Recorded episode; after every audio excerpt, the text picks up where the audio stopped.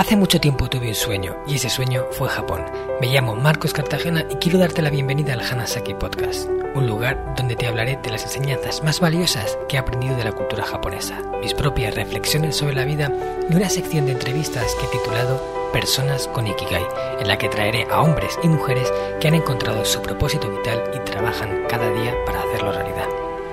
Espero de corazón que disfrutes de los minutos que están por llegar y por último un breve mensaje en japonés que deseo algún día seas capaz de descifrar. Hanami ni seichuste saite kudasai.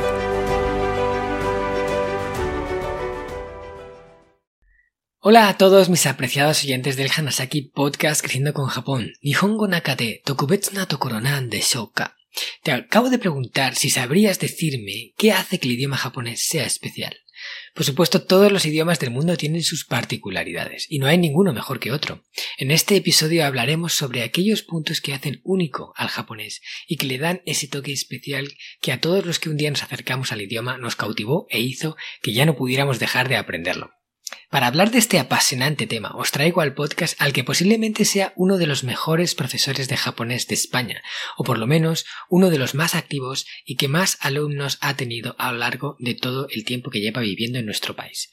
Se trata de Takeshi Hirano, quien después de vivir un año en Holanda y formarse como profesor de japonés en la American Language School de Tokio, se trasladó a España para combinar sus labores como profesor de japonés junto con trabajos de comercio exterior para empresas japonesas afincadas en Madrid y Barcelona. En 2014 decidió dedicarse a tiempo completo a la enseñanza del japonés, que es aquello que más le apasiona. Desde entonces no ha hecho más que crecer. Primero con la escuela de japonés en Barcelona Spy Wasabi, que en poco tiempo tuvieron que mudar a un lugar más grande dada la gran afluencia de alumnos que tenían. Con la llegada de la pandemia dieron el salto a la formación online, fundando Japonés en la Nube, que ahora mismo se ha convertido en un referente para los estudiantes hispanohablantes de japonés, desde mi punto de vista, la mejor plataforma para aprender el idioma que hay y la que siempre recomendamos cuando alguien nos pregunta dónde pueden aprender el idioma. También es el autor del libro Sugoi, una fantástica guía ilustrada del idioma japonés para viajeros, y del libro Kanjiru, uno enfocado en aprendizaje del idioma japonés con los kanjis, con esos famosos kanjis y además ilustrado de una forma también fantástica. Pero antes de pasar a la entrevista, me gustaría preguntarte, ¿sabías que hay un lugar al sur de Japón que está considerado como un paraíso de la longevidad, donde la gente tiene una calidad de vida envidiable? En la región de Okinawa está ubicada la más importante de las cinco zonas azules del planeta que National Geographic identificó en 2006 y al contrario de lo que puedas imaginar es mucho más sencillo de lo que crees tener más calma, un cuerpo fuerte y saludable y encontrar tu Ikigai para vivir con propósito son algunos de los beneficios que puedes obtener si aprendes la fórmula que ayuda a los japoneses más longevos a disfrutar de una vida centenaria con sentido. Hoy me gustaría compartir contigo mi mejor baza para darte a conocer sus enseñanzas más valiosas, un curso 100% online donde he recopilado no solo todas las dinámicas incluidas en el libro El sistema Hanasaki, sino que además lo he complementado con muchísimo contenido adicional, todo orientado a proporcionarte los recursos que necesitas para construir una vida que valga la pena ser vivida. Tendrás a tu disposición más de 10 horas de grabación, 120 vídeos, 30 hojas de trabajo rellenables, cuadro de seguimiento y lo mejor, 100% enfocado en la práctica. Porque sin acción no hay resultados. Y te lo adelanto ya, el precio es apto para todos los públicos. Puedes consultar toda la información del curso pinchando en el enlace que hay en la descripción del episodio o entrando en marcoscartagena.com barra Hanajin. H-A-N-A-J-I-N. Hanajin. Empieza a construir ya una vida centenaria con sentido porque si en Japón se puede, aquí también. Ahora ya sí, vamos con la entrevista. Muchas gracias Takeshi por estar aquí hoy con nosotros y bienvenido al Hanasaki Podcast. ¿Qué tal estás? Muy contento de estar aquí para poder charlar contigo, Marcos. Muchas gracias por invitarme aquí. Bueno, como he dicho en la introducción, eh, eres el primer japonés en la historia del Hanasaki Podcast en estar aquí conmigo en una entrevista. Así que bueno, tengo mucha ilusión de que podamos charlar y que nos des un punto de vista más auténtico ¿no? de todas las preguntas que te voy a hacer relacionadas con Japón. Bueno, y, como sabes, en, esta, en este podcast lo primero que hablamos con el invitado siempre es acerca del Ikigai, ¿no? esta palabra que se ha extendido tanto por el mundo, que tiene origen japonés, que, bueno, mucha gente traduce como el propósito de vida, aunque quizás literalmente la podríamos traducir más como una vida que merece la pena, ¿no? Ikigai, una vida que merece la pena ser vivida. Y, bueno, quería saber, bueno, primero que nos digas tu punto de vista acerca de Ikigai, si realmente ese es el significado, ¿no? ¿Cómo lo, cómo lo veis los japoneses?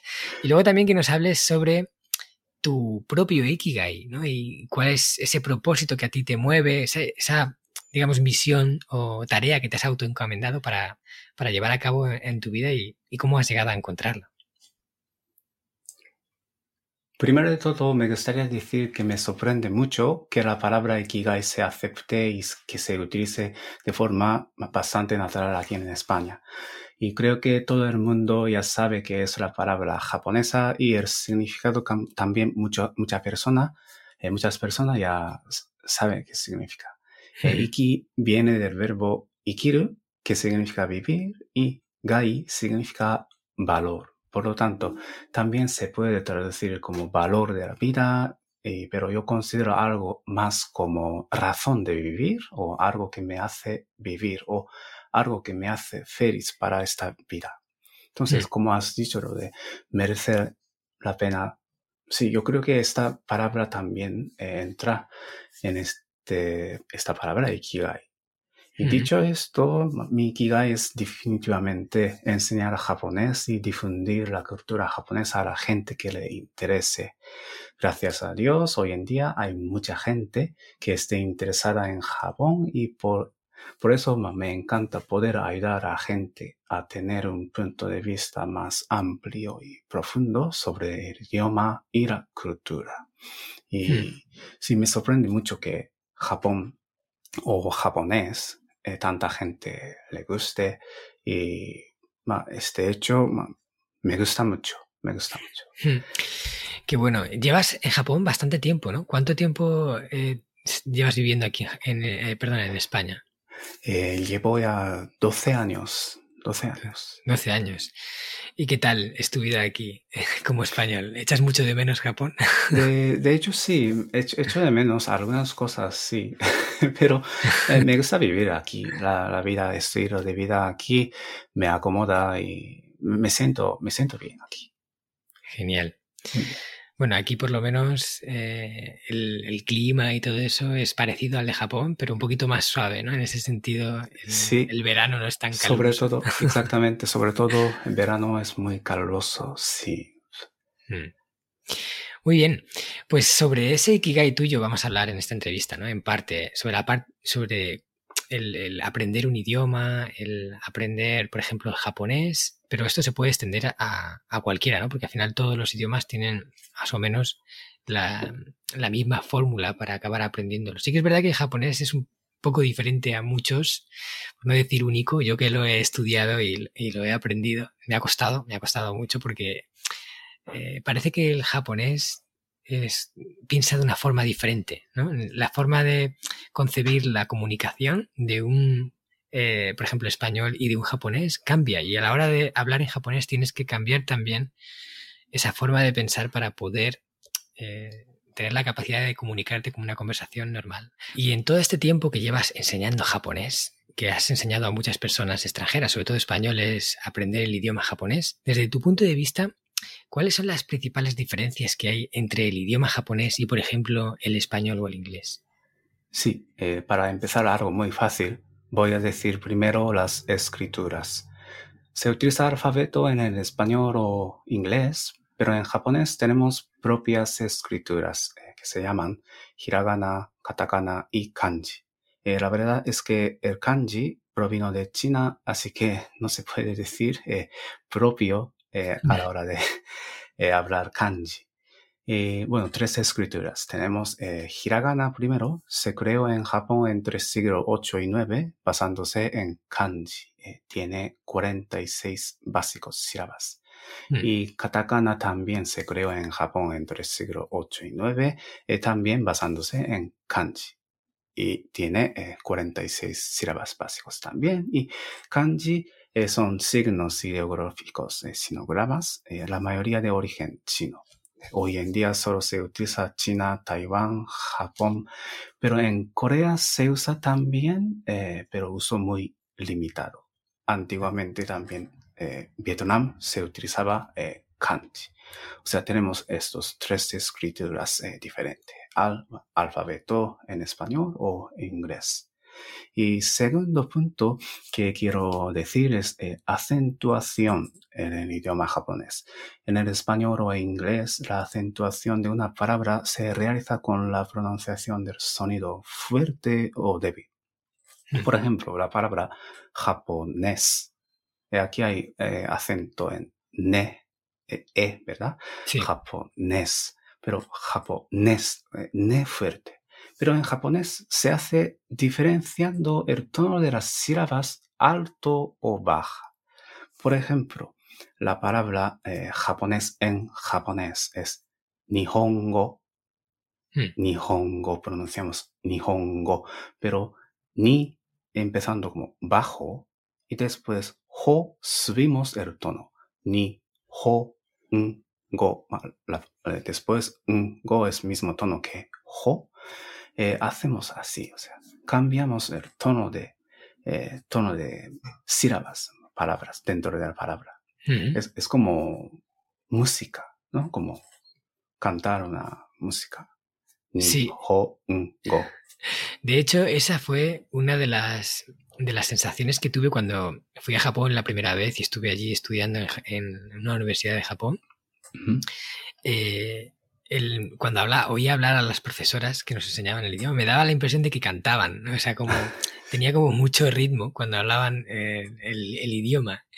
Y ahora que lo mencionas tú, creo que, que, que van por ahí las cosas. Sí, exacto.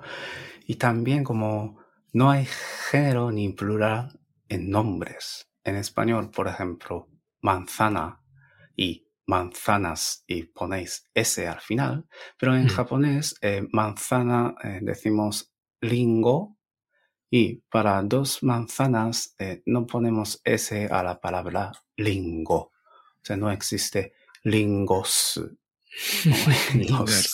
lingos. No, no existe esto. Entonces no ponemos S y tampoco se utilizan artículos de hecho. O sea, a o la, el en japonés no existe. Hmm. Entonces, a la hora de aprender eh, palabras, no hay que pensar que es eh, masculino femenino, no hace falta. Y si olvidas de poner ese en japonés, no pasa nada. Porque no, existe. Porque no existe. bueno, yo lo sé, pero ¿y cómo diferencian eh, para que lo sepa la gente que nos escucha, cuando hablas de plural y, cuando hablas de, singular, ¿no? Cuando dices, hay muchas, hay manzanas en el, en el cesto. Entonces tú tienes que indicarlo con alguna otra herramienta. Sí, como adverbio de cantidad o llamamos como contador, si hay dos o tres, o si hay, si queremos decir muchas, sí que tenemos estas palabras, pero la palabra, la parte manzana en japonés, eh, no cambiamos, no, no, ponemos ningún S. Hmm, hmm. Dices a lo mejor taxan no ringo ga arimasu. Exactamente, muy bien. Hay muchas manzanas. Perfecto, exacto. Se dice así en japonés. no ringo. Exacto, muy bien. Has dicho dos manzanas en japonés. Dos manzanas, claro. Eso es una cosa también, al principio choca un poco, ¿no? Cuando venimos del idioma español es que nos cuesta mucho entender que no hay plural ni singular, sino que tienes que utilizar siempre como un adverbio de cantidad o un contador o algo que indique. Eh, y eso también pasa con el masculino y el femenino, porque tú, por ejemplo, puedes decir eh, tomodachi to aimasta, que es Sí. Eh, queda con un amigo, pero nadie sabe, nadie sabe si es chico o chica. Y exactamente, en japonés no podemos saber con solo la palabra tomodachi porque no indica aquí género, aquí no. Pero a cambio en español, amiga o amigo, ¿verdad? Sí, claro, amigo, amigo, una amiga. Ya o sea, estás obligado a identificar si es femenino o masculino, porque no tienes una, una forma neutra de decirlo. Entonces, por ejemplo, en japonés, la gente cuando dice Tomodachi to está, ¿no? Y se quedarán pensando, bueno, ¿y será chica o será muy chico? Exacto, sí. como tenemos que especificar en estos casos como eh, otoko de chico hombre o onna de chica o mujer. Hmm. Otoko no tomodachi o onna no tomodachi. Claro, y si cuando dices la frase no especifica si es chico o chica, entonces se entiende que no quiere transmitir que También es. podría ¿eh? ser. eso, Sería sí. como. Ahí también el japonés es como. Hay un lenguaje debajo del lenguaje, ¿no? Que, Sí. ¿Qué está diciendo con lo que está diciendo? En la interpretación de lo que está diciendo. Exacto. Y eso yo creo que es una de las cosas complica- muy complicadas para los extranjeros. El, el que tú cuando dices algo también transmites algo en ese decir, sin querer, Mm. ¿verdad? Sí, sí, sí. Por ejemplo, este caso, ¿no? Dices, Tomodachi Todaima está Sí, pero no digo eh, otoko no otoko no hito to isho ni, eh, ¿no? O sea, algo así Sí. como es un chico. Exacto. Entonces aquí me está ocultando que no, no quiere decirlo, entonces es como que eh, a lo mejor es alguien con el que ha quedado, no sé, es como a- algo así. Sí, puede pasar esto. eh, no, no lo dices o no hace falta decir, Mm, pero si quieres decir hay que añadir otra información para, para ser exacto, mm, para quedar todo claro. Sí. Sí, eso sin duda son cosas ahí que me, a mí me, me chocaban, ¿no? En el- Cuando empezaba a estudiar japonés. Y hasta que no te haces con ellas, es como que no, no te acostumbras a utilizarlas. Incluso las utilizas de forma sin querer, estás como transmitiendo cosas que no quieres. Sí, y es una cosas que hace complicado. sí. Y, y bueno, tú que has visto a muchas personas aprendiendo, por ejemplo, el japonés, ¿no? ¿Qué, Sí. qué has visto qué es lo que más les cuesta a la gente que quiere aprender este idioma o en general cualquier idioma, ¿no? Pero concretamente tú que lo has visto con el japonés, ¿dónde la gente se queda más atascada, que no, Vale. que no avanza? Esto sería sin duda eh, kanji, Mm, la- el tipo de escritura. Eh, kanji es, parece, bueno, parece o de hecho es difícil, de hecho. mm, Eh, en un kanji hay trazos, orden, orden de escribir y muchas veces complejos para escribir un kanji. Eh, hay kanjis que tienen eh, trazos como 20 mm. o, 20 o trazos, sí. 20, sí, 20 o más bien, bueno, entre 12, 18, ma, lo más complejos, y tiene lecturas. Eh, en kanji tiene lectu- lecturas y esas lecturas eh, tenemos por lo menos dos lecturas de origen chino y de origen japonés. Entonces Mm. esto también para un kanji tienes que memorizar varias lecturas y eso me cuesta, me, me cuesta, no, le cuesta mucho a estudiantes de japonés y Mm, además tiene significado. Un claro. kanji tiene significado, un significado o varios significados. Esto de como mezcla de todo esto, eh, aprender kanji, yo creo que es muy difícil. Además, eh, hay un montón de kanji. Por Mm. ejemplo, 2136 kanji eh, para uso ordinario eh, Mm, para poder leer periódico, para entender bien japonés, tendrías que saber con más de 2000 kanji. mm, Aunque kanji hay más de 2000, mm.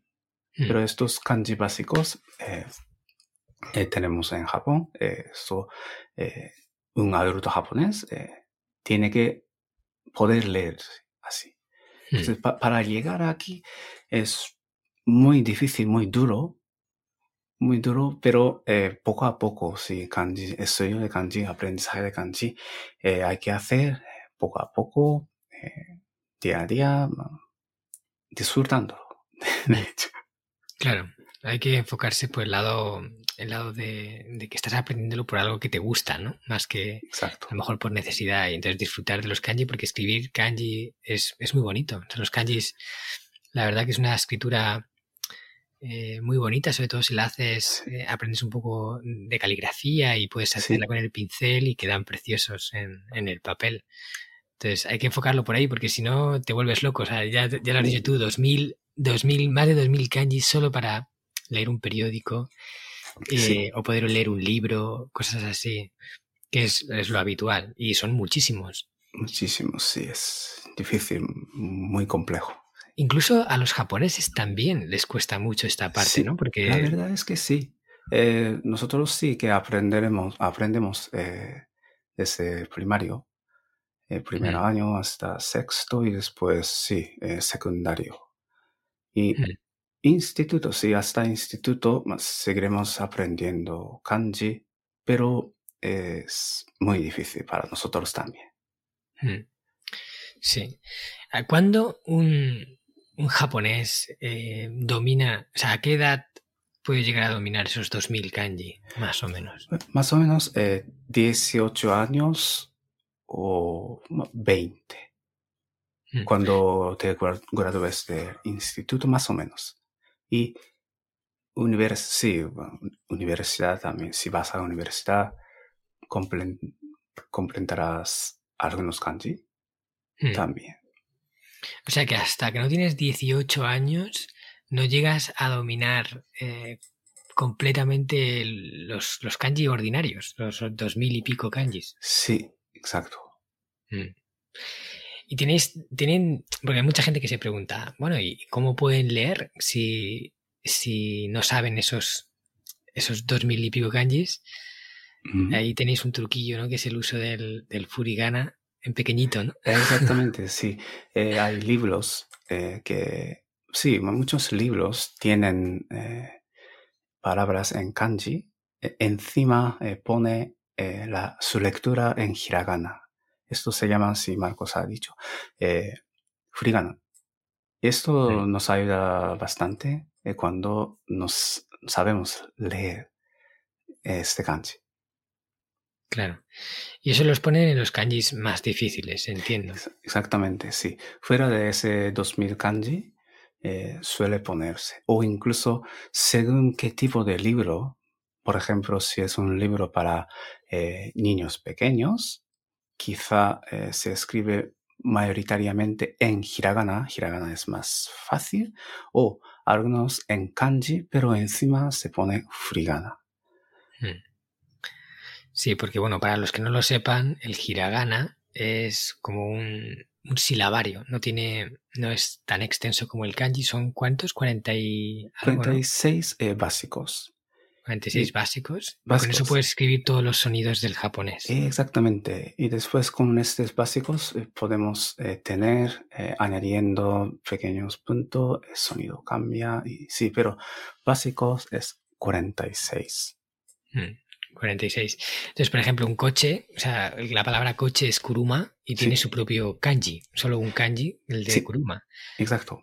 Pero también se puede escribir con esto, con este hiragana, que son Sí. las sílabas. Kuruma, son tres símbolos. Exactamente. Exacto. Kuruma. Pero también hay un kanji que se lee kuruma. Mm, eh, es un kanji. eh, muchos trazos. Claro. Entonces, para los que no, o sea, un libro, por ejemplo, de niños que tuviera la palabra ku- kuruma, estaría el kanji escrito en la frase, pero al lado en pequeñito aparecería kuruma en tres, tres simbolitos chiquitines, que son el Exacto. furigana. Y entonces una persona que no conoce el kanji, pero sí domina estos 46 símbolos, que ya son más asequibles, Sí. podría leer eh, esa palabra. Eso es. Y también ayuda a estudiantes de japonés también. Mm. Claro, sí, nosotros cuando empezamos a aprender japonés, todo lo leíamos en furigana porque kanjis no dominábamos prácticamente ninguno y conforme vas añadiendo kanjis, pero vas muy lento, es poquito Sí. a poquito, vas eh, recordando y luego, sobre todo aprendes nuevos, pero luego tienes que repasar los antiguos porque si no te olvidas de ellos. Sí, sí, sí. Eso es. Hay que seguir escribiendo para, no Sí. olvidar. Sí.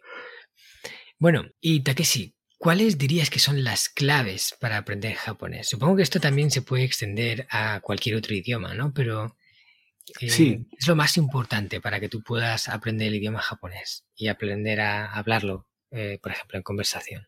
Sí, como has dicho, no solamente para el japonés, sino quizás otros idiomas también.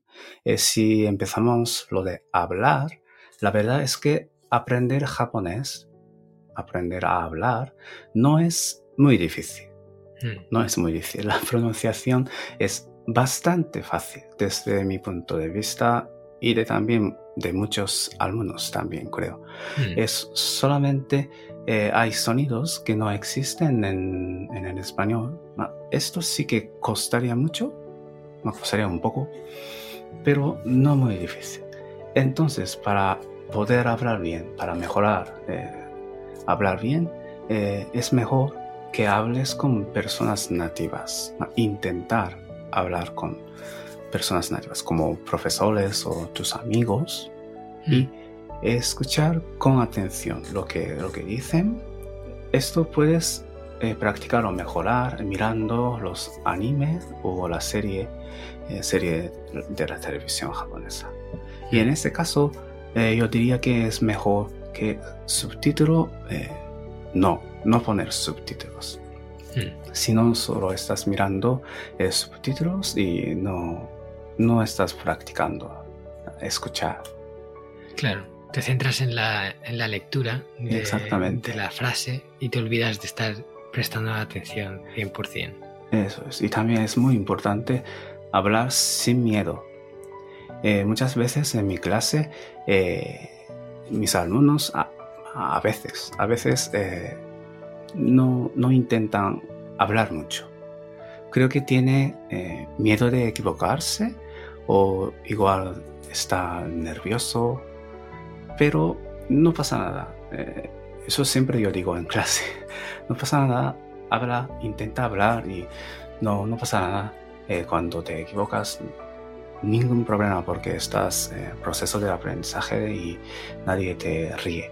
Eh, yo no, yo te, te, apoyo, te animo, entonces mm. no pasa nada. Mm. Entonces, después, eh, repetir y repetir. O sea, tienes que repetir lo que hayas aprendido y utilizar, utilizar eh, cuando hablas alguna expresión o con gramática específica. Hay, hay, que repetir y repetir. Mm. Y, mm. y, aparte de hablar, eh, leer es muy importante también porque, en fin, te ayuda a mejorar hablar en japonés. La gramática, el vocabulario, los kanji son muy importantes, así que hay que seguir leyendo para no olvidar empezar eh, desde las primeras fases del aprendizaje es muy importante y hay que hacerlo habitualmente. O sea, mm, un día sí, pero la semana que viene no. No es así, pero habitualmente como cada clase, eh, de clase de japonés, por ejemplo, tendrás eh, clase de japonés cada semana, pero como en este ritmo, para no perder eh, vocabulario o gramática que aprendes, eh, hay que seguir haciendo. Y así ampliarás el conocimiento de vocabulario y kanji y mejorarás tu capacidad de comprensión también mm. en este idioma japonés. Claro. Yo me acuerdo cuando estudiaba japonés aquí en España, antes de irme a Japón la primera vez, eh, conocí a varios japoneses que también estaban estudiando aquí en español, ¿no? Entonces era una buena forma pues de intentar hacer intercambio, hablar en japonés con ellos, ellos hablaban español conmigo y luego también cuando fuera a Japón pues ya conocía gente cuando ellos regresasen. Y había uno que se llamaba Sen que que hacía una cosa muy que me parecía muy interesante, un truco. Él siempre eh, cuando aprendía una palabra nueva o alguna expresión nueva en clase, luego él la estaba usando, incluso en situaciones, o sea, intentaba buscar una situación con contexto que fuera adecuada, pero incluso en situaciones que no eran correctas, pero la utilizaba.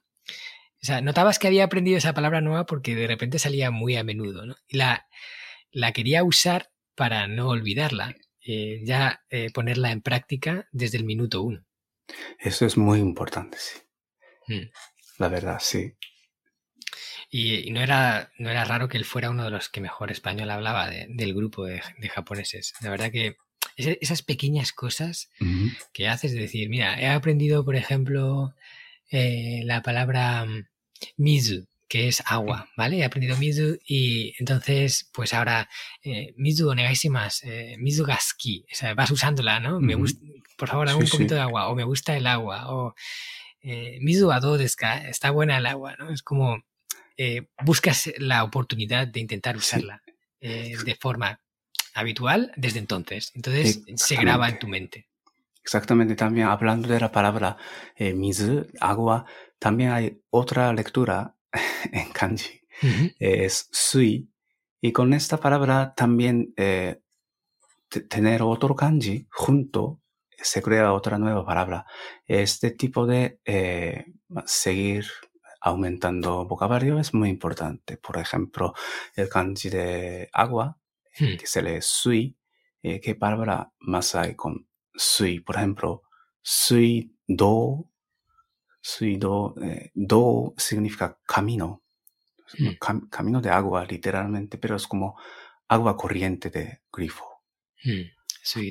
Por ejemplo, y vas eh, añadiendo eh, palabras con un kanji o un vocabulario, como has dicho muy bien lo de usar palabra y para expresiones. Mizu, de, hablando de mizu, mizu ga suki desu, mizu o kudasai, pero también eh, miramos ese kanji. Hmm. Este punto eh, también muy importante para Hmm. aprender a aumentar vocabulario. Claro, eh, ver o sea, las combinaciones diferentes que tiene también esa palabra, ¿no? Para Sí. formar otras nuevas. Exactamente. Mm, Y eso es como a raíz de algo que ya has aprendido vas integrando nuevos conceptos, añadiendo a Eso la es. red. Eso es. Esa es muy buena también. ¿Vale? Y bueno, tú como buen japonés, Takeshi, ¿qué es lo que más te gusta de tu propio idioma, ¿no? Del idioma japonés? ¿Qué es lo que eh, crees que tiene diferente o que lo hace único o, o algo que a ti especialmente te guste del idioma? Sí, eh, la parte que me gusta más es kanji. Otra vez hablamos de kanji, Mm, pero a mí me gusta kanji, la verdad. De hecho, eh, cuando era estudiante eh, me gustaba mucho kanji, incluso ahora. Y en este, bueno, kanji, en chino eh, también se utiliza. mm, Pero así que eh, puede que no sea único, porque se utiliza en chino kanji, en Japón también. Pero la parte de que un kanji haya dos maneras de leer es único en japonés, idioma japonés, porque en kanji chino solo hay una lectura. mm, Esto es una parte interesante. Interesante, sí. No es que especialmente que me, me guste, pero eh, muy interesante esto. mm. Y también eh, me gusta la parte como con pocas palabras eh, se puede explicar frases largas o concepto complejo. Eso también me gusta la, eh, la parte que me gusta en japonés. Eh, por ejemplo, eso eh, hace posible gracias a kanji. Otra vez hablamos de kanji. Mm, Por ejemplo, hay muchas palabras compuestas, compuestas por cuatro kanji y puede significar una frase en español o como refrán y proverbios también.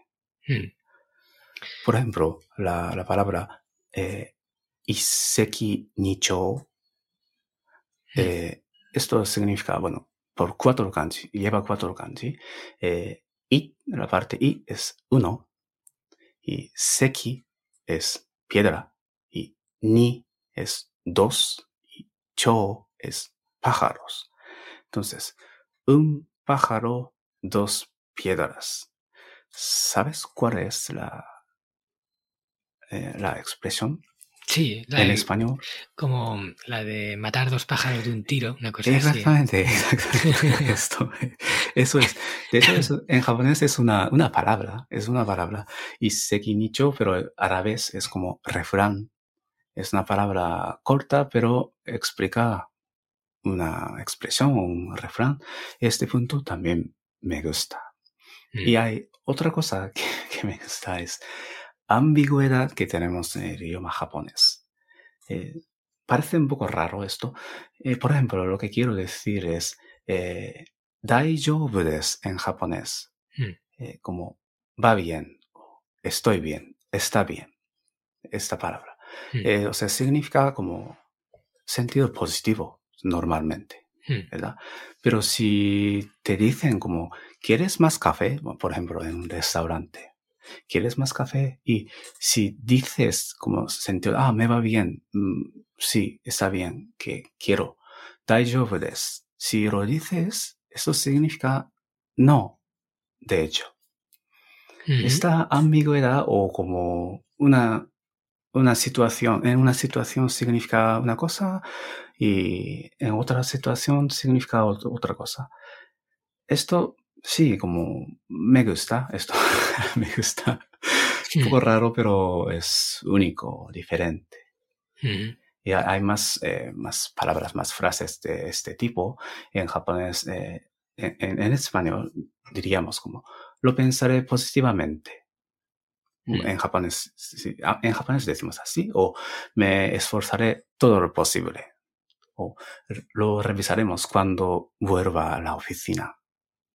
Al final de reunión, por ejemplo, Mm. eh, todas estas eh, palabras, frases, puede significar no. De hecho, significa que no. Estoy diciendo que no. Tu propuesta eh, no me va bien, pero para no decir directamente no, utilizamos estas técnicas para decir no. Sin, Sí. sin no. Ese- ¿Y cómo sería en japonés? O sea, el- la- esa, esa contestación en japonés, la Esa- de, por ejemplo, la revisaremos cuando lleguemos a la oficina. ¿Qué, qué frase se utiliza? esa- es- esa- esas frases en japonés, ¿quieres decir? Sí, esa. Por ejemplo, eh, si te hacen la propuesta y tú contestaras en Nihongo de, ¿no? Ah, Hicieras la, la respuesta. Por ejemplo, como maemuki ni kento shimasu. Es como lo pensaré positivamente. O- ¿Qué, quiere decir que no lo, va- que no lo va a pensar, ¿no? exacto. Eso lo digo, pero para no quedar mal. Mm, O me esforzaré todo lo posible. Eh, me gambarimasu, por ejemplo. mm. Sí, esto, sí, la parte que no es que especialmente me guste, pero eh, me parece interesante. Mm.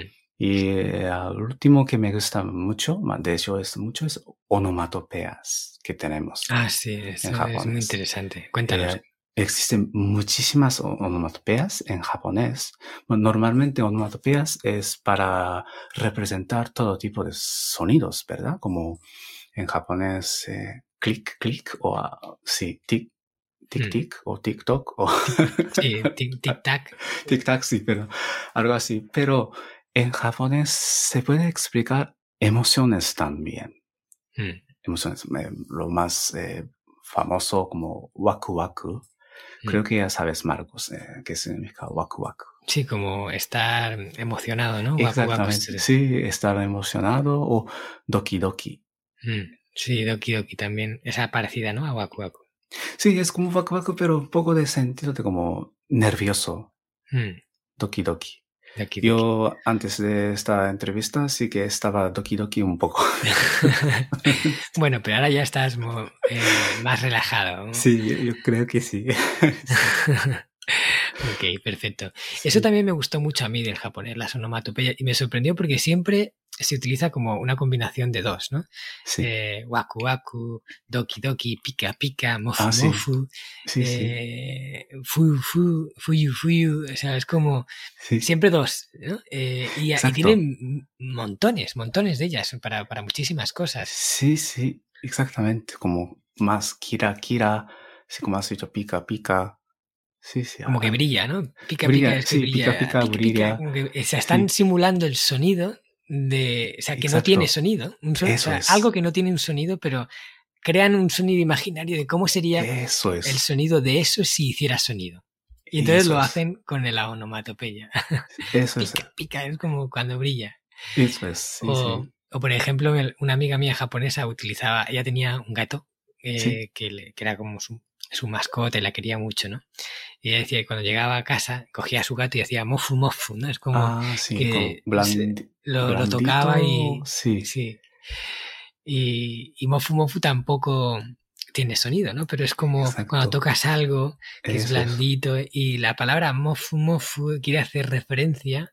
Tú cuando oyes mofu mofu, pues a lo mejor Mm. te puedes imaginar algo blando, Sí, sí. algo suave. Eso es, sí, sí, como lo del gato exactamente, o perro, sí, con mucho, mucho perro peludo, sí, sí. Hmm.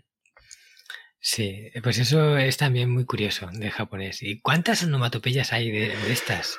Uf, eh, no, no sé exactamente, exacto, la, exactamente, pero diría, diría que 6000, si no me equivoco, porque de hecho tengo un diccionario solo para onomatopeas. 6000. Creo que ese diccionario eh, llevaba palabras, sí, más, más de 6000. Hmm.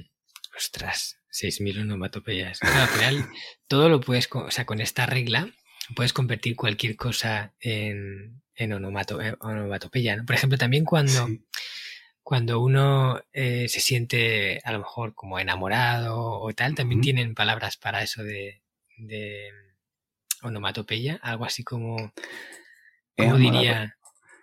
Eh, por ejemplo, Doki Doki que he dicho antes también, también sirve para, exacto como estar nervioso, pero por, porque exacto estoy con una persona que me gusta, sí, Doki Doki.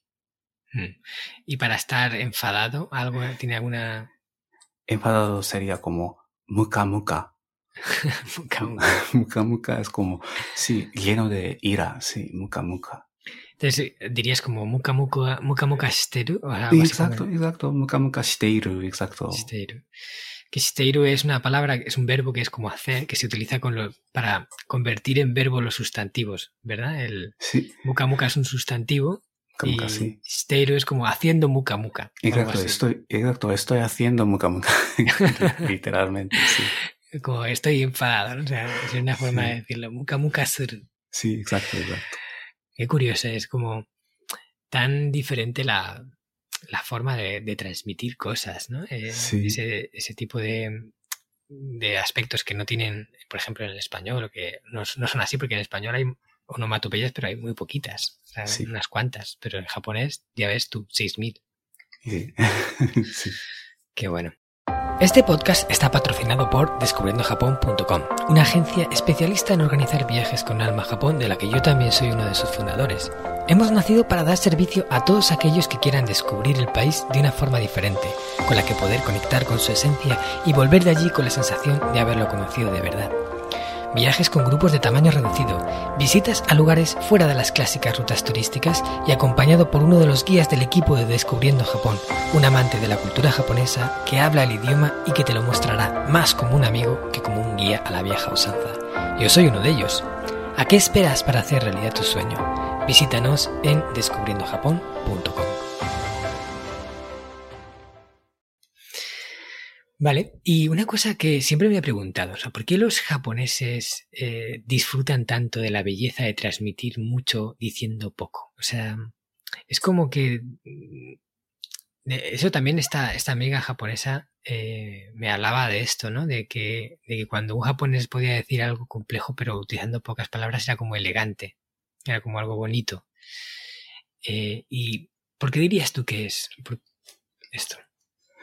Creo que nosotros eh, no solemos expresarnos directamente lo que queremos decir, somos indirecto. Hay que saber leer entre líneas. El silencioso es la parte esencial de la conversación. Los occidentales, yo creo que se hablan mucho y es muy directo. Pero en Japón esto se ve un poco agresivo. Hmm. Por eso, eh, lo más importante de todo es preservar la armonía. Por eso dejamos que el interlocutor interprete y piense lo que acabamos de decir. Por ejemplo, hay una palabra como chotto. Creo que sabes, Marcos, el significado de chotto. Hmm, Chotto, así como un poco, pero se puede utilizar en muchas situaciones diferentes. Exacto, exacto. Es un poco, pero eh, usamos esta palabra para contestar a alguna sugerencia o invitación de forma negativa. Serviría como me temo que no o me va, no me va bien. No me va Mm. bien. Entonces, chotto, solo, solamente decir chotto. Un poco de como, disculpe, ma- sumimasen, chotto. Hmm, Ya, eh, otra, eh, tu interlocutor entenderá que, ah, me estás diciendo que no. hmm. Pero nosotros no decimos no directamente, como hemos dicho antes.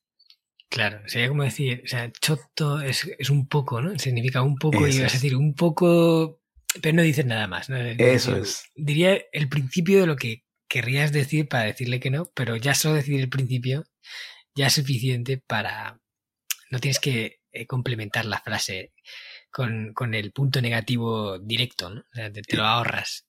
Exacto, como solamente decir esto y no decimos nada más. O sea, no utilizamos la palabra no y para que dejamos que entienda otra gente.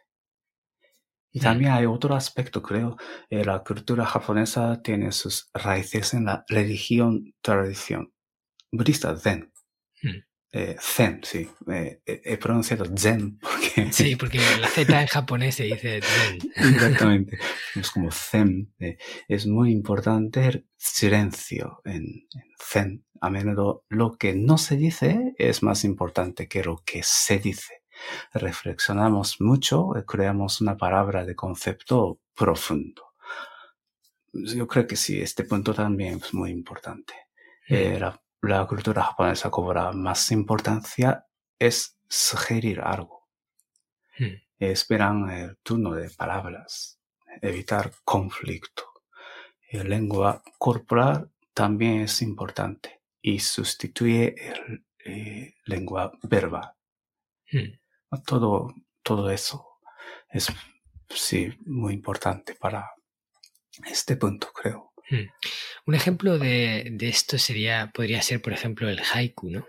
Sí, Eh, sí, que es un tipo de poesía japonesa que está formado por cinco, siete y cinco sílabas, si no me equivoco.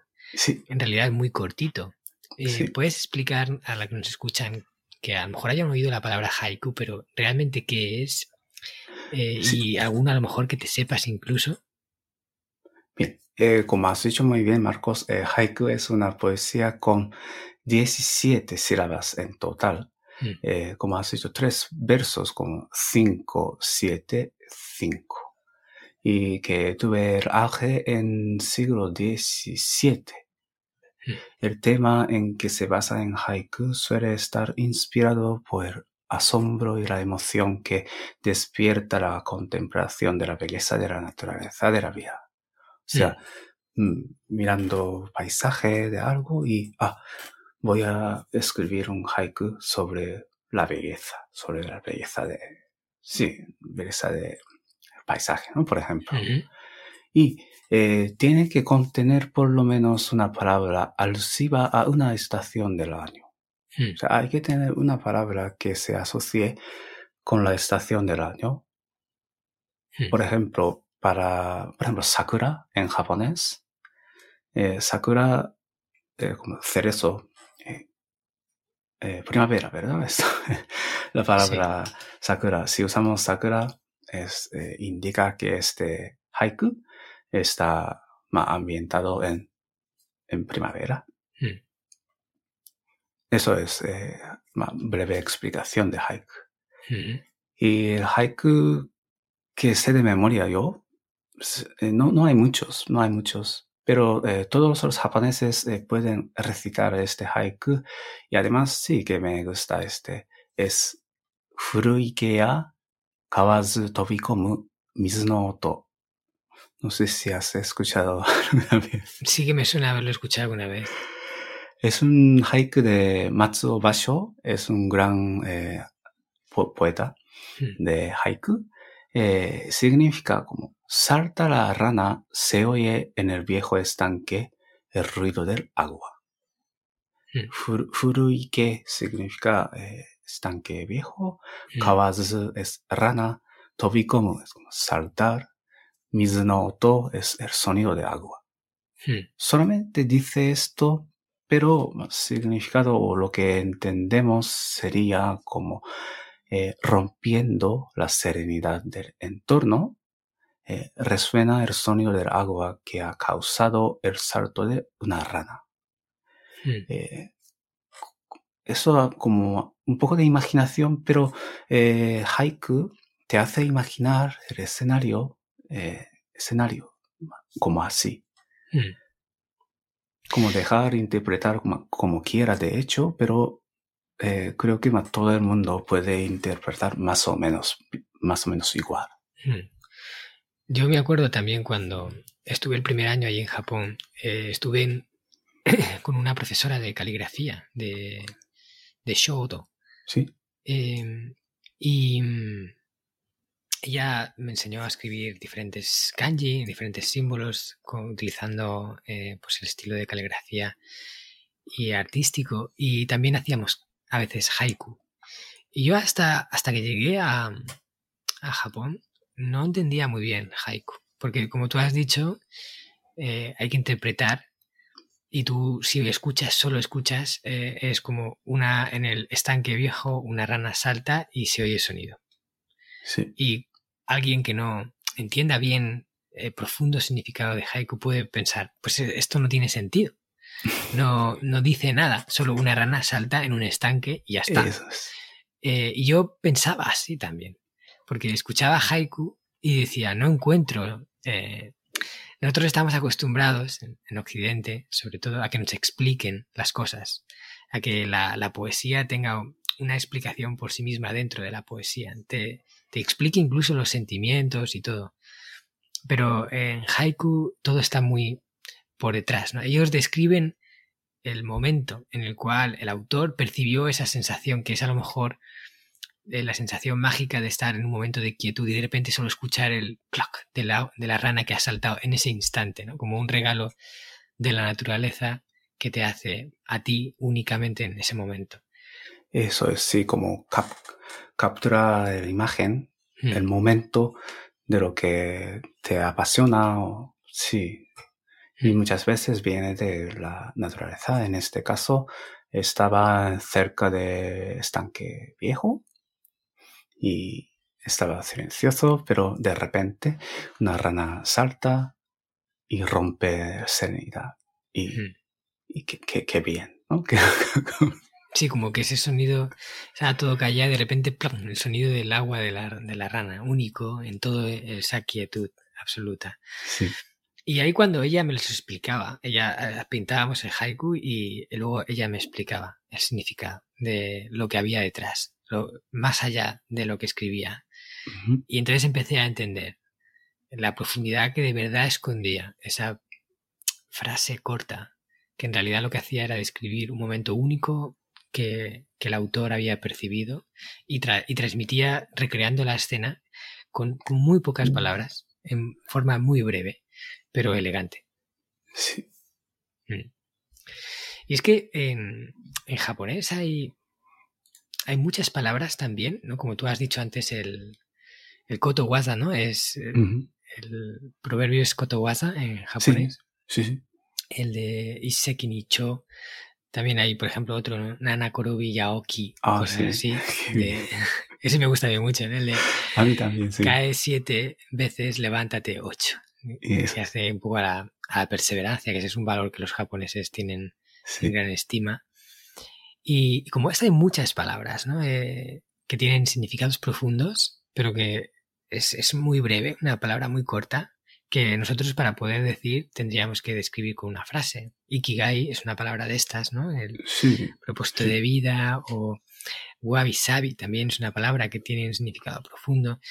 Eh, ¿Cuál, o sea, ¿Cuáles de estas palabras japonesas que tienen un significado más allá de lo que a lo mejor simplemente escuchas eh, cuando la lees, eh, tú tienes y te acompañan, ¿no? A que a ti especialmente te gusten. Sí, hay varias palabras o expresiones de este tipo. Por ejemplo, como lo que has dicho, wabi-sabi, eh, sí que me gusta también, como la belleza de imperfección, encontrar la belleza. Mm en lo que no es perfecto. Hmm. De hecho, sí que me gusta también, pero eh, también hay como itadakimasu. Hmm. Esto eh, literalmente significa como voy a comer, voy a coger, de hecho. Hmm. Pero eh, utilizamos cuando comemos, antes de comer, lo decimos itadakimasu, por lo que la traducción sería como más gracias por la comida. Hmm. Gracias por la comida. Eh, pero más allá, de hecho, eh, esta expresión tiene significado más allá. Por ejemplo, eh, gracias por mi padre o madre que me ha preparado la comida. Hmm. Primero. Y después, gracias al granjero que cuida sí, para poder comer, por ejemplo, carne, Hmm. o carnes o verduras. Y más allá, eh, gracias por, eh, por ejemplo, por la cebolla en sí mismo. Gracias por la cebolla o gracias por la carne. Por eso eh, quiero vivir. voy a coger su vida para poder vivir. Hmm. Detrás de esta expresión hay este significado también. Por eso me gusta sí, esta palabra, itadakimasu. Entonces, de hecho, en muchos anime o eh, serie eh, se traduce como que aproveche. Hmm. Eh, como no hay eh, la palabra itadakimasu, eh, cuando bueno, antes de comer eh, eh, de- decís eh, a otros comensales que aproveche, ¿verdad? Hmm. Pero no es exactamente el mismo y sí, hay que tener en cuenta la expresión itadakimasu eh, que eh, tiene otro significado que, eh, que aproveche. Hmm. Como gracias por la comida. Tiene, sí, ese componente de agradecimiento, Exactamente. eh, no solo a, a la persona que ha preparado la comida, sino a todo el proceso, todo lo que tiene que ver con ese alimento. Eso es todo el proceso relacionado con el alimento, sí. Y esta es una palabra que siempre o sea, se usa en Japón. Eh, siempre, antes de Sí. comer, los japoneses dicen itadakimasu. O sea, Sí. es- no hay situación, momento que un japonés no junte las manos y diga itadakimasu. Por ejemplo, eh, cuando estás solo, quizá no, no dirías, pero, mm, pero sí, pero sí. Mm. Yo- Eh, incluso muchos japoneses dicen estando solo también, ¿no? Antes de comer. Sí, yo, yo creo que sí, yo creo que sí. Yo, yo también creo que sí, pero hay veces que no, no dijo, no dije, no dije itadakimasu. también, pero eh, sí que desde cu- cuando era pequeño eh, siempre he dicho, cuando estaba en casa de mis padres, Mm. si en escuela también comemos en la, en la escuela, eh, decimos itadakimasu a, a la vez, todo junto. Mm. Y también, eh, por ejemplo, una palabra como ichigo ichie, Mm. eh, literalmente como una vez en la vida, eh, pero algo puede significar algo como vive el momento.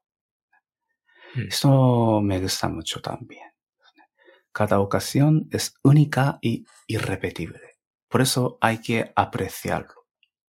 Por ejemplo, puede ser Ichigo Ichie eh, en esta ocasión, o sea, en esta entrevista. Mm. Podría ser una vez en mi vida. Entonces hay que apreciarlo. Ese, sí, esta palabra también, Ichigo Ichie, me gusta, me gusta mucho. Mm. Sí, esa también es una de mis favoritas. Es Ichigo bas- Ichi. bastante famoso, ¿verdad? Ichigo Ichie, Mm. creo. Ahora se conoce más. Poco a poco esas palabras japonesas han ido saliendo a la luz y cada vez más personas las conocen, pero a mí me sirven como, como un mantra, como un recordatorio eh, de, de eso precisamente. ¿no? Eh, Ichigo Ichie, a veces cuando estás haciendo muchas cosas y disperso, no tienes la mente en donde estás, no estás valorando el momento presente y recordar esa palabra Ichigo Ichie te, te trae otra vez, ¿no? Es como un momento en la vida, un momento irrepetible y como Sí. tal debería de vivirlo y vuelves otra vez a, a cambiar tu punto de vista y empieza a disfrutar desde ya de donde estás. Exacto, sí. Y de hecho proviene de, esta palabra proviene de ceremonia de té. Entonces, an- eh, anti, eh, perdón. Mm, Antiguamente, Antiguamente eh, sí que se utilizaba esta palabra en, ceremonia de té. mm, para que la, la gente que estaba en la ceremonia viviera esa ceremonia en, en plena presencia y disfrutándola como si incluso fuera a ser la última o la única. Exactamente. Ese es sin duda un, un término muy bonito. Pues, oye, ha sido un placer, Takeshi, hablar contigo. de Todas estas preguntas, creo que, que toda la audiencia habrá disfrutado mucho de escucharte. Sé que tenías un poquito de nervios al principio, de no sabías si ibas a poder explicar bien las cosas, pero para ser, o sea, para haber hecho una entrevista en un idioma que no es tu idioma nativo, lo has hecho genial. Así que te felicito y te doy las gracias porque estoy seguro que todo el mundo habrá disfrutado mucho de escucharte. Y antes de terminar, ¿vale? Y pasar al cuestionario que hacemos juntos, que son unas preguntitas así flash que te voy a hacer para que me hables de algún libro, de alguna película, eh, algún hábito, ¿vale? Algunas cositas así que nos ayuden a ver cómo tú a nivel personal haces para evolucionar, para seguir creciendo. Eh, quiero que nos hables también de, de por ejemplo, eh, este último libro que has escrito, que sé que habéis publicado hace poquito, también de tu plataforma de enseñar japonés, para que la gente que quiera aprender japonés pueda hacerla con vosotros, de japonés en la nube. Háblanos un poco de dónde la gente puede encontrarte y en qué puedes ayudarles. Bien, entonces, eh, hablando del libro Hmm. que recientemente publicamos, eh, eh, yo y junto con Mitsuru Nagata, Hmm. que es calígrafo y pintor de Sumie, Hmm. esto es sí que todo el rato yo creo que estaba hablando sobre kanji en, este, Sí. en esta entrevista. Eh, el título eh, se dice kanjiru en este libro, kanjiru. Kanji. Eh, kanjiru. De hecho, existe una palabra, kanjiru, que significa sentir. Hmm. Y he hecho un poco de como juego de palabras aquí. Kanji de, de escritura kanji y kanjiru de eh, sentir. Hmm. Entonces es como sentir kanji. Eh, Ujú. En español se puede decir como kanjiear algo así. Y este libro, de hecho, no es de sobre solo kanji, sino eh, refranes, proverbios, dichos eh, compuestas por eh, cuatro kanji, que he dicho antes, como lo de matar dos pájaros de un tiro, Hmm. tiene este tipo de expresiones en este libro. O sea, más como estudiar kanji que eh, aprender estas expresiones de forma amena, amena, sí, amena, sirena, porque eh, hay dibujos, eh, dibujos y caligrafía de Mitsuru, que es muy bonito, y por lo tanto es muy recomendable para leer este libro cuando te cansas de estudiar kanji. Hmm. No, no hace falta ningún esfuerzo para leer este kanji, a este libro. Sí, yo estoy deseando co- coge- eh, coger ese libro y leerlo porque también he visto los dibujos de, de Mitsuru Nagata y es impresionante, es como dibuja, es una pasada, es, Sí, sí, la la verdad es que muy bonito esto. mm, es muy bonito. Así que seguro, ese libro seguro tiene que ser precioso no solo para aprender kanji, sino también para, para verlo y disfrutar con la vista, seguro que sí. Exactamente. Y también ha- Entonces, háblanos de, de japonés en la nube. sí, eh, tenemos eh, una escuela online que se llama Japonés en la Nube y ahí eh, puedes aprender japonés mirando los vídeos de explicación de gramática, vocabulario y después también hay un montón de ejercicios descargables y eh, audio para vocabulario y eh, feedback de profesores. Cuando entregas los deberes, eh, te corrigen eh, y tendrá feedback. O sea, un sistema de aprendizaje normal, pero hacemos de online. Hmm. Genial. Pues ahí todos los que quieran aprender japonés tienen curso de todos los niveles para empezar, para Sí. profundizar incluso, ¿no? También. Eso es para profundizar desde cero, empezar desde cero hasta eh, intermedio, sí. Hmm. Genial. Pues también muy recomendable. De hecho, en redes hacen un gran trabajo. Están siempre compartiendo cosas. De hecho, Takeshi sale en muchos vídeos hablando de conceptos japoneses, palabras. O sea, está muy bien, muy bien todo el contenido que hacéis. Sí, que tenemos sí que redes sociales de la escuela, eh, casi todos, eh, como Facebook, Twitter, Instagram, eh, con arroba eh, japonés en la nube. Y yo personal eh, tengo Instagram, Twitter y TikTok, pero Mm. arroba Tasheki Sensei. Eh, no Takeshi Sensei, mi nombre es Takeshi, pero eh, aquí eh, mi cuenta usuario es Tashe, Tasheki Sensei. Vale, luego lo pondremos en las notas del programa, ¿vale? Para quien quiera eh, ver, acceder a todos estos enlaces, lo tendrá ahí en, en las notas del, del programa, podrá acceder a- al episodio y en el episodio tendrá todo, ¿vale? En mi blog. Y, y, bueno, por último, también quería hacer una mención a un libro que también escribiste antes que este, de Kanjiru, que es el de Sugoi, ¿no? ¿Es, Sugoi? ¿Se llama así o...? Sí, Sugoi, sí, se llama Sugoi.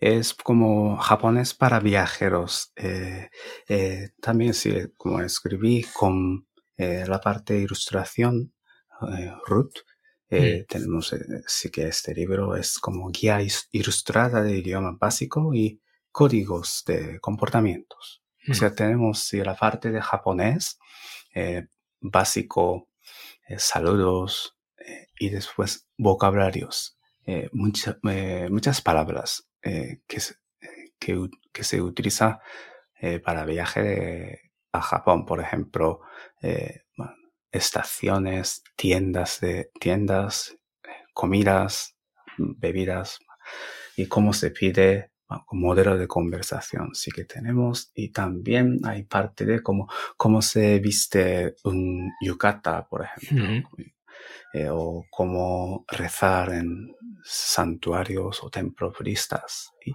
eh, cómo bañarnos en un onsen, aguas termales, y sí que lleva sí, estas informaciones. Y yo creo que es un libro muy completo. Además de esto, hay parte de como culturas, aprender un poco de culturas, eh, ceremonia de té, hay la parte de bonsai, eh, ukiyo-e, bla, bla, bla, este, eh, lleva sí, bastante información. Sí, es bueno, literalmente tengo que decir que es una pasada del libro porque no solo tiene todo lo que es el japonés para, para viajar y, y apañarte un poquito en Japón diciendo algunas cosas que está genial, pues ya vas a hacer un viaje a Japón, pues puedes aprender un poquito del idioma y poder decir algo, a los japoneses les encanta, les hace mucha ilusión cuando los extranjeros intentan hablar en japonés. Y luego hay muchas cosas de la cultura, de pues eso, del bonsai, del yukata, del onsen, de cuando vas a entrar al onsen, de cómo hacerlo. O sea que también aprendes cómo es, eh, o sea, cómo es la forma de vida ahí en Japón a través del libro. Y todo acompañado con ilustraciones. Hay cientos de ilustraciones, cada cosa tiene su propia ilustración. Yo cuando lo vi dije, Dios mío, qué, qué, trabajo tiene este libro. Tiene un trabajo enorme de la ilustración también. Sí, sí, la verdad es que sí, eh, fue muy duro, bueno, muy duro eh, terminar este libro tan completo, pero eh, me ha gustado mucho. Hmm. Pues nada, si queréis ir a Japón alguna vez, este es el complemento perfecto para el viaje porque así mm, vais a aprender muchas cosas de la cultura japonesa y además aprender un poco de japonés enfocado en los viajes. Vale, pues eh, ya hasta aquí hemos llegado con la entrevista. Vamos a hacer la última ronda de preguntas y con esto finalizamos. ¿Vale, Takeshi? ¿Estás listo para el cuestionario que hacemos juntos? Sí. Bueno, lo primero que te quiero preguntar es que nos hables de un libro, un libro que quieras recomendar, que para ti especialmente ha significado, te ha aportado algo que te ha, que te ha enseñado, que te ha hecho mejor persona y que quieres compartir con la audiencia. Bien, es un libro japonés que se titula algo como Aprender el estilo de los 365 profesionales. Eh, de hecho, estoy leyendo ahora. Eh, puedes leer un cuento de un profesional durante un año, tres, 365 días. O sea, un día, eh, un cuento. Y los profesionales eh, pueden ser como presidentes de famosas empresas como Toyota y Canon, o mm. maestro de té, o maestro de arreglo floral, o deportistas, eh, cocineros de estrella Michelin, actores, profesores de universidad. Estas personas hacen entrevista hablan en una entrevista y es como recuperación de eh, entrevistas para estas personas. Y eh, de hecho estoy leyendo cada día y eh, me aporta mucho valor para, para emprendedores, cómo tienes que conseguir un objeto de manera fácil, no hay de manera fácil, pero de manera eficiente y mm. esto sí me aporta mucho, la verdad, este libro. Qué bueno. Pues, oye, eh, no sé si ese libro está en español, pero me parece súper interesante. Una, como una especie de, de, resumen de la entrevista de una persona quizás, eh, pues que tiene algo que contar interesante, ¿no? Sí. Qué bueno. Genial, pues lo buscaré, luego lo ponemos en las notas. También quiero que nos recomiendes una película, una película que a ti te haya inspirado y bueno, ya que estamos con temática japonesa, si puede ser una película japonesa todavía mejor. Muy bien. Eh, la película japonesa, eh, yo creo que aquí diría que An. En japonés se titula An, pero eh, yo creo que en español es una pastelería en Tokio. Ah, sí, es ¿Has visto? Mm, he visto. Sí, que me ha inspirado mucho este. Eh, como la, la, mujer tenía una enfermedad, eh, no sé cómo se dice en español, como RAI o algo así. Mm. no me acuerdo mucho, pero esta enfermedad como se consideraba que tiene que separarse de la sociedad normal. ah, sí, ya sé qué enfermedad es, la, la ah, lepra. Ah, lepra, perdón, perdón, sí, sí, lo tenía, pero me, me he olvidado. Sí, pero eh, una, una mujer que tiene lepra, eh, un día vino a una pastelería y para mejorar su negocio, pero en fin, tenía que irse porque los clientes se, se enteró de que tenía repra y no querían eh, seguir viniendo, seguir comprando eh, pastel ahí.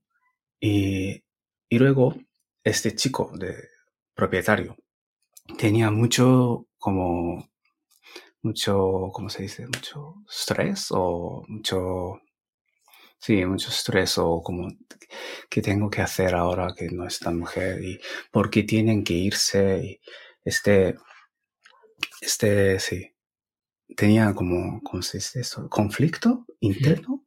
Hmm. Y, en fin, eh, fue a verla eh, un día en, en hospital o algo así. Y entonces este proceso de como eh, no puedes juzgar a la persona con lo que, con lo, con la enfermedad, por ejemplo, con la enfermedad ese. Hmm y tienes que mirar eh, el fondo de una persona.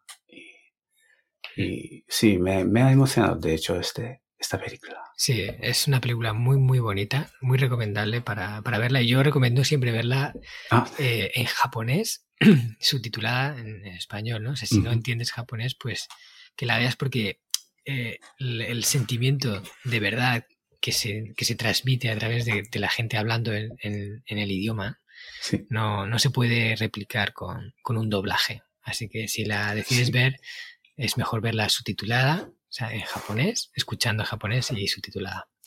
Pues sí, gracias por la recomendación porque esa es una gran película, la apoyo 100%. Y te quiero preguntar también por un hábito, hábito que tú tienes, eh, que haces de forma frecuente y que a ti te, ayuda ¿no? y te proporciona beneficios en tu vida. Eh, tengo varios y varios hábitos eh, que me benefician, creo. Eh, dormir ocho horas para poder empezar el día eh, hmm. bien descansado mentalmente para recargar las pilas también. Hmm. Bueno, esto sí que yo creo que es muy importante para mí. Y después, beber té. Hmm. Beber té de japonés, sí, es algo fundamental para mí, creo. Sí, los japoneses y el té van de la mano. Sí, eh, bebo, ahora mismo bebo como té tostado. Hmm. Tiene color marrón, sí. tiene aroma de tostado, así que me gusta mucho. ¿Es, ¿Cuál es? ¿El hojicha? O hojicha, exacto. Sí, exacto, hojicha. sí, hojicha. Y también me gusta eh, genmaicha de arroz tostado también. Muy bueno. Me gusta. ¿También bebes sencha también? Sencha sí que también bebes, bebo, perdón. Sí, es un té verde como básico, ¿verdad? Sí, sí, sí, sí. Justo yo tengo en, mi nevera, pues los tengo en la ah. nevera porque el té japonés está muy fresco y eh, bueno, el, el, hojicha ya no, no, tanto porque está ya más seco, pero el sencha es bueno tenerlo bien refrigerado para que no se ponga malo, ¿no? Porque tiene todavía mucha humedad en su interior. Y en mi nevera tengo justo esos. Tengo eh, eh, Genmaicha y Sencha y voy alternando. Cada mañana desayuno con té Ah, muy bien. Y voy cambiando, así que ahí también apoyo tu hábito. Ah, muy bien. Y también últimamente eh, me gusta cuidar mis bonsáis. Ujú. Eh, tengo en total siete bonsáis en casa Mm. y cada mañana salgo a, a ver, a contemplar, con- contemplar perdón, y ver las hojas para pinzar un poco que no esté eh, bichos y regar si esta tierra, regar si tie- la tierra está seca y me da tranquila, sí, la verdad, cuidar Mm. mis bonsáis. Qué bueno. Muy japonés eso, ¿eh? vale. Pues eh, también te voy a preguntar una frase. Una frase de estas que, que tienen una enseñanza. Puede ser también un, un kotowaza, como has, como has dicho, el de Iseki Nicho. Quizás otro kotowaza que a ti te, te conecte especialmente. O una frase que tú lleves siempre contigo que, que te aporte un mensaje que te conviene recordar.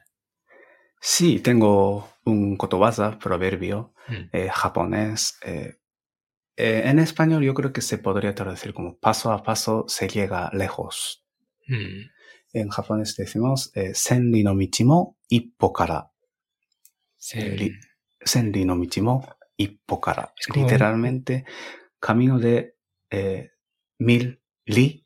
Li es como antigua eh, unidad de distancia. Ujú.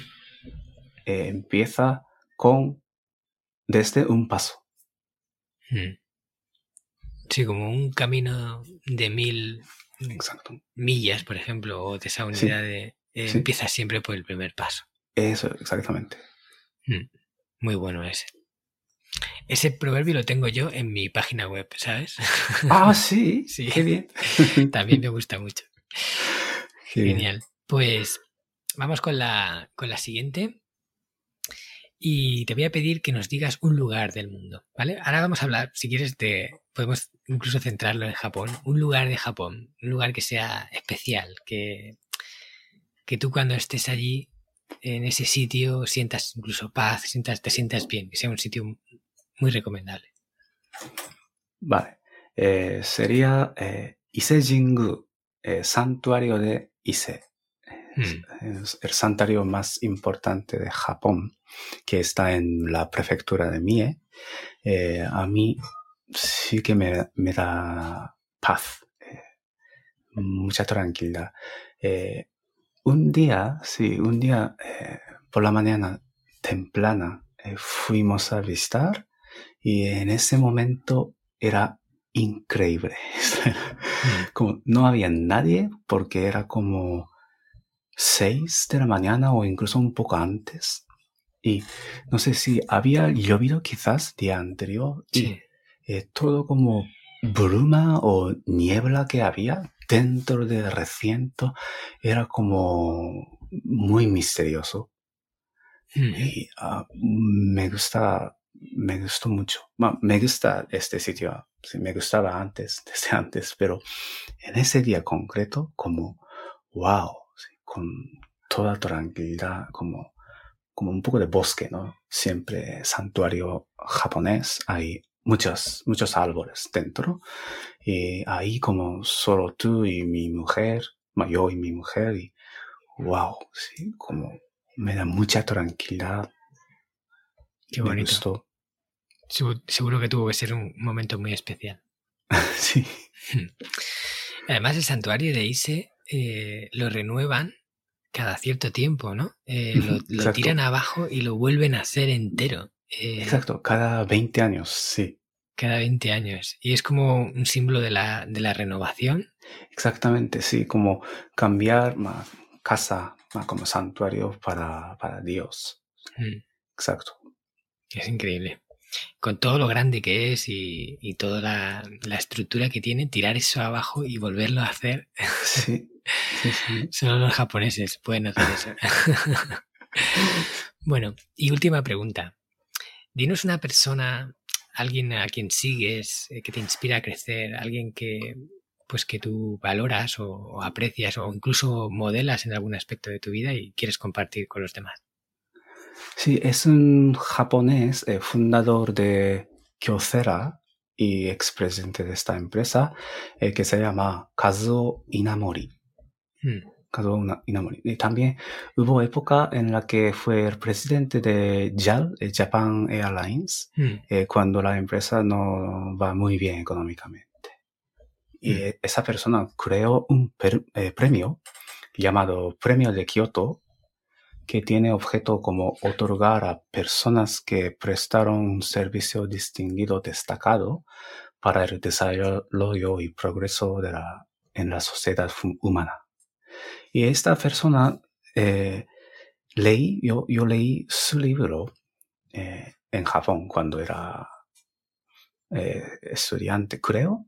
mm. Eh, eh, sí, me, me impactó mucho eh, lo, que, lo que piensa él. Lo que Mm. piensa él, como cree lo que quieres realizar positivamente y seguir esforzándote. Mm. Esa es la única manera de conseguir tu meta, eh, tanto en la vida como en negocios, como profesionales. Esta parte me gustó mucho. Por eso yo creo que eh, estoy eh, enseñando japonés ahora, porque es algo que lo quería mucho desde hace muchos años, muchos años. Me costó, de hecho me costó bastante para conseguir lo que quería hacer, pero eh, al final eh, pude conseguirlo. Porque estaba, sí, me estaba esforzando. Y sí, en fin, sí, estoy, estoy aquí también. Claro. Para- contigo, sí. Hiciste también Nana Korobi Yaoki, ¿no? Muchas veces. Sí, muchas veces sí. Eh, afrontaba dificultades, pero cada vez eh, no tiré la toalla y me levantaba y para seguir y continuar. Mm. Sí, sin duda esa es una de las mejores formas de conseguir hacer realidad un sueño o algo que no es fácil, Sí. pero no imposible. Vale, pues Takeshi, hasta aquí hemos llegado. Ha sido, verdad, genial hablar contigo. Me ha encantado escucharte. Además, eh, creo que todos los oyentes van a, a estar de acuerdo en que transmites paz cuando hablas, que escucharte es como, mm, te vas ahí quedando, quedando ahí como a gusto, ¿no? Mientras vas hablando. Así que, bueno, muchas gracias de verdad por tu tiempo y por todo lo que nos has contado. Muchas gracias, Marcos, a ti. Bueno, pues un placer y bueno, como sabéis, toda la audiencia de Hanasaki Podcast, eh, la semana que viene estaremos aquí de nuevo con un nuevo episodio, esta vez de reflexiones en las que yo os voy a comentar alguna cosa interesante de la cultura japonesa que creo que os puede ayudar a construir una vida mejor. Ahora ya sí me despido, Isoniko no jikan o shiaste tanoshikatta. Sayonara, minasan. ¿Qué tal? ¿Te ha gustado el contenido de hoy? Si es así, te estaría súper agradecido si pudieras ponerme una reseña positiva en Apple Podcasts, Evox o la plataforma que utilices de forma habitual. Esto me va a ayudar a hacer llegar a más personas un contenido que realmente creo que es valioso. También te recuerdo que todos los oyentes del podcast tenéis la posibilidad de descargar de forma gratuita el primer capítulo del libro, del cual soy autor, El Sistema Hanasaki, los nueve pilares de Japón para una vida centenaria con sentido, y además un pequeño ebook complementario que he escrito y titulado Los 27 superalimentos de la dieta japonesa, donde hablo de aquellos alimentos que según se cree ayuda a los japoneses más longevos a vivir hasta los 100 años. Puedes descargar estos dos obsequios en marcoscartagena.com barra regalo. Nos vemos en el próximo podcast y como dirían en japonés, mata kondo, soremade o genki de ne.